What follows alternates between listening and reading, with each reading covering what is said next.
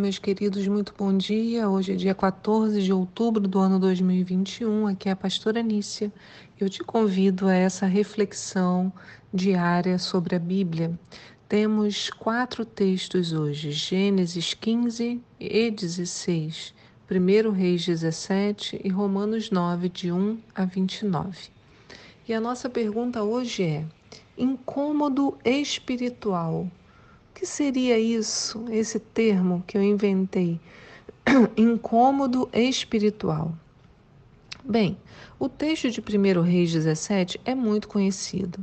É nele que se inicia a história do profeta Elias e das grandes manifestações de poder que Deus fez através da vida desse homem.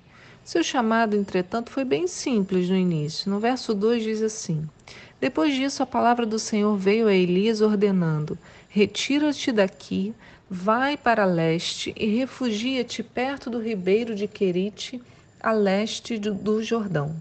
Beberás do ribeiro, e eu ordenei aos corvos que ali te deem alimento. Então Elias partiu e fez tudo conforme a palavra do Senhor. Foi morar perto do riacho de Querite, a leste do Jordão. Os corvos lhe traziam pão e carne pela manhã, como também pão e carne ao pôr do sol e ele saciava sua sede nas águas do ribeiro. Entretanto, passados alguns dias, a torrente secou, porquanto as chuvas haviam cessado sobre a terra. Simples assim. Vá para perto do ribeiro, fique lá refugiado, beba da água do rio e os corvos vão te trazer alimento. Parece algo assim, quando eu lia, né? Algo tão surreal, né? Por que ir para outro lugar? O que Deus queria tratar em Elias? Por que ficar na solidão, dependendo da água de um ribeiro e de comida trazida por pássaros? Eu fiquei pensando, né? Cheguei à conclusão que só o fato de Elias ouvir isso e acreditar que o próprio Deus falara com ele já explica muito sobre o tipo de fé que ele possuía. Uma fé que não questionava quando as coisas fugiam do óbvio, Pois bem, ele ficou lá até que a água secou, porque havia muito tempo que não chovia. Elias já, já havia predito que isso aconteceria. O verso 1 é isso: Elias falando: Olha, vai ficar muito tempo sem chover e só vai voltar a chover quando eu disser. E porque Deus falou isso para mim. Então, Deus vai dar a ele uma outra tarefa, no verso 8. Diz assim: Então a palavra do Senhor lhe foi dirigida nestes termos: Apronta-te e vai viver em Serepta, cidade que pertence ao território de Sidom. Ordenei ali a uma viúva que te providencie teu sustento. Então Elias vai. Quando chega lá, ele encontra com a tal viúva e descobre que ela e o filho estão quase morrendo de fome. Seus recursos eram tão parcos, tão escassos que ele já estava, ela, né, já estava se preparando para morrer. Ela fala: Olha, eu vou preparar só esse restinho que tem aqui e vou deitar com meu filho e esperar a morte. Elias intervém, pede a ela assim: Não, você vai pegar esse. É, esse único alimento que você tem e você vai preparar para mim e você vai ficar tranquila porque Deus vai providenciar. E ela obedeceu. E durante todo o tempo em que ele ficou ali na casa da mulher, houve alimento farto. Irmãos, é assim que Deus faz, né? Usa as nossas vidas para trazer abundância para outras. Uma coisa linda.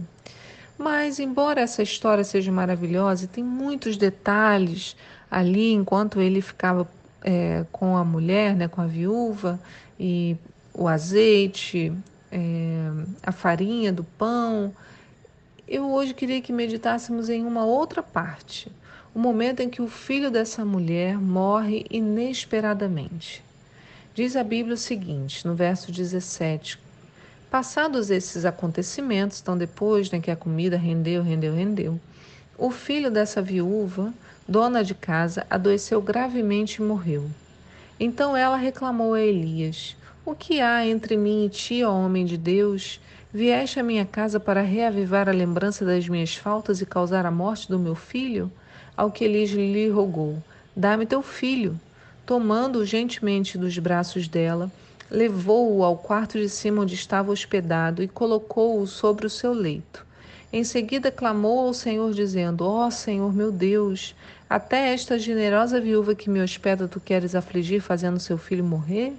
Então ele se deitou sobre o menino três vezes e suplicou ao Senhor: Ó Senhor meu Deus, faz voltar à vida este menino. E o Senhor ouviu o clamor de Elias, a vida retornou ao menino e ele viveu. Então Elias levou o menino para baixo, entregou-o à mãe e disse: Olha, teu filho está vivo. A mulher respondeu prontamente a Elias: Agora eu sei que tu és um homem de Deus e que a palavra do Senhor proferida por tua boca é toda verdadeira. Eu sei que o milagre ali realizado é impressionante, mas o que me chamou muita atenção foi a frase que a mulher falou com Elias. Ela fala: O que há entre mim e ti, ó homem de Deus? Vieste à minha casa para reavivar a lembrança das minhas faltas e causar a morte do meu filho? O que ela estava dizendo é que a presença de Elias ali servia como testemunho, e a vida de Elias com Deus trazia para luz a vida de pecado da mulher. Isto é, mesmo sem falar nada, sem acusá-la, sem nem ao mesmo ter ideia do que havia acontecido, a mulher se sentia exposta, acusada, e para ela suas faltas ocultas haviam sido reveladas, e o castigo que havia de merecer, né, assim, por tudo, é, foi atraído ali para aquela casa apenas pela presença de Elias, mesmo ele sal, tendo salvo né, a mulher e o filho da morte. Talvez isso já tenha acontecido com você. Talvez você tenha sido maltratado, alguém tenha ficado aborrecido e irritado apenas pela sua presença. E você não tenha conseguido entender por que aquela pessoa não gosta de mim, né? Por que, que me tratou daquele jeito? O que, que aconteceu? Eu queria te explicar que muitas vezes não tem a ver com você, mas sim com o Espírito Santo que habita em você. E às vezes nem é culpa da outra pessoa também. O que acontece é que eu poderia, é o que eu poderia chamar, né, que eu tô de, inclu, inventei esse nome, de incômodo espiritual. Incômodo espiritual seria algo como a frase popular que a gente conhece: nosso santo não bateu, sabe? Não sei se você é mais jovem, né? Mas os mais antigos falavam, Ih, nosso santo não bateu, quando duas pessoas não se davam bem. Bem, assim, é... nesse caso do incômodo espiritual, a, gente precisa entender que, assim como Elias, nós carregamos a luz de Deus em nós. E essa luz incomoda as trevas que existem na outra pessoa. Isso gera um problema e uma solução.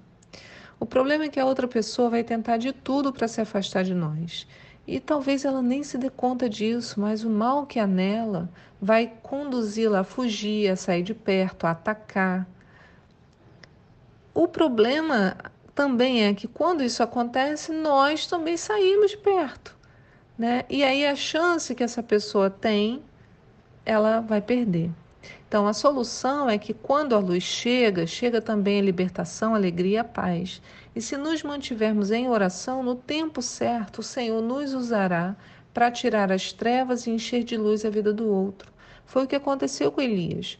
Muito mais do que ressuscitar o filho da viúva, o que ele fez foi demonstrar que Deus a havia perdoado, que ele a amava, que a aceitava, porque quando ele é, traz a vida àquela criança, a mulher fala, então a praga, né, vou dizer assim, a, a, o castigo foi retirado, o Senhor me aceitou. Ele não vai trazer essa culpa sobre mim para o resto da vida. E ela ali tem uma experiência com Deus. Né? Então, o problema e a solução vão depender muito do nosso posicionamento. Se diante do ataque, né, eu também eu contra-ataco, eu ponho tudo a perder, eu não percebo a atmosfera espiritual, eu preciso perceber a atmosfera espiritual do lugar para saber o que está acontecendo. A gente vê algo parecido com Jesus. Lá em Marcos, logo no capítulo 1 do livro de Marcos, a gente vê Jesus, diz assim no verso 21, dirigiram-se para Cafarnaum e assim que chegou o sábado, tendo entrado na sinagoga, Jesus passou a ensinar. E todos ficavam maravilhados com seu ensino, pois lhes ministrava como alguém que possui autoridade, não como os mestres da lei. Mas naquele exato momento levantou-se na sinagoga um homem, possuído de um espírito imundo que vociferava: O que queres de nós, Jesus Nazareno? Vieste para a nossa destruição? Conheço a ti, sei quem tu és, o Santo de Deus. Mas Jesus o repreendeu severamente: fica quieto e sai dele. Então o espírito imundo, sacudindo aquele homem violentamente e gritando com poderosa voz, saiu dele. Então, a luz de Jesus incomodou as trevas que estavam ali. Veja que o homem estava congregando na sinagoga e ainda assim estava possuído por um espírito imundo. Mas Jesus chegou e, junto com ele, a liberdade. Jesus teve discernimento espiritual para olhar para aquele homem e falar: ele não está falando contra mim. Né? Não é ele que está falando, é o espírito que está nele, o mal que está nele. Então, esse mesmo chamado está sobre nós. Assim você já sabe. Se sentir o incômodo, se for maltratado, analise melhor as circunstâncias. Né? Talvez é, seja momento de orar, de se posicionar. Do mesmo modo, se junto de uma pessoa que você reconhece como sendo fiel ao Senhor, você se sentir incomodado, antes de se afastar ou fugir, peça a Deus que te ajude.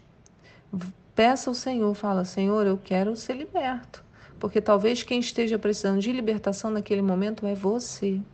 A vida é assim, irmãos. Libertamos, mas também precisamos ser libertos. Curamos, mas também precisamos de cura. Por isso a Bíblia nos ensina: aquele que está de pé, cuide-se para que não caia, porque num momento estamos bem, no outro somos nós. Num momento a luz em nós causa incômodo, e no outro as trevas em nós são incomodadas pela luz do outro. Por isso que nós precisamos ficar atentos e sempre observar, né? sempre buscar do Senhor. Espírito Santo de Deus me dá discernimento diante dessa situação, né? Isso é uma coisa pessoal, que às vezes a gente não se dá bem com o outro, né? Isso pode acontecer, mas ou isso aqui é um incômodo espiritual, né? Me mostra a atmosfera espiritual para que eu me posicione corretamente. E se for para eu permanecer aqui em oração, por essa pessoa, Senhor, me conduz. E o Senhor vai te conduzir certamente, porque o Espírito Santo quer libertar, quer sarar, quer curar, e ele vai usar a mim e a você para alcançar outras vidas. Que o Senhor te abençoe, querido e querida. Tenha um excelente dia. Fique na paz. Tchau.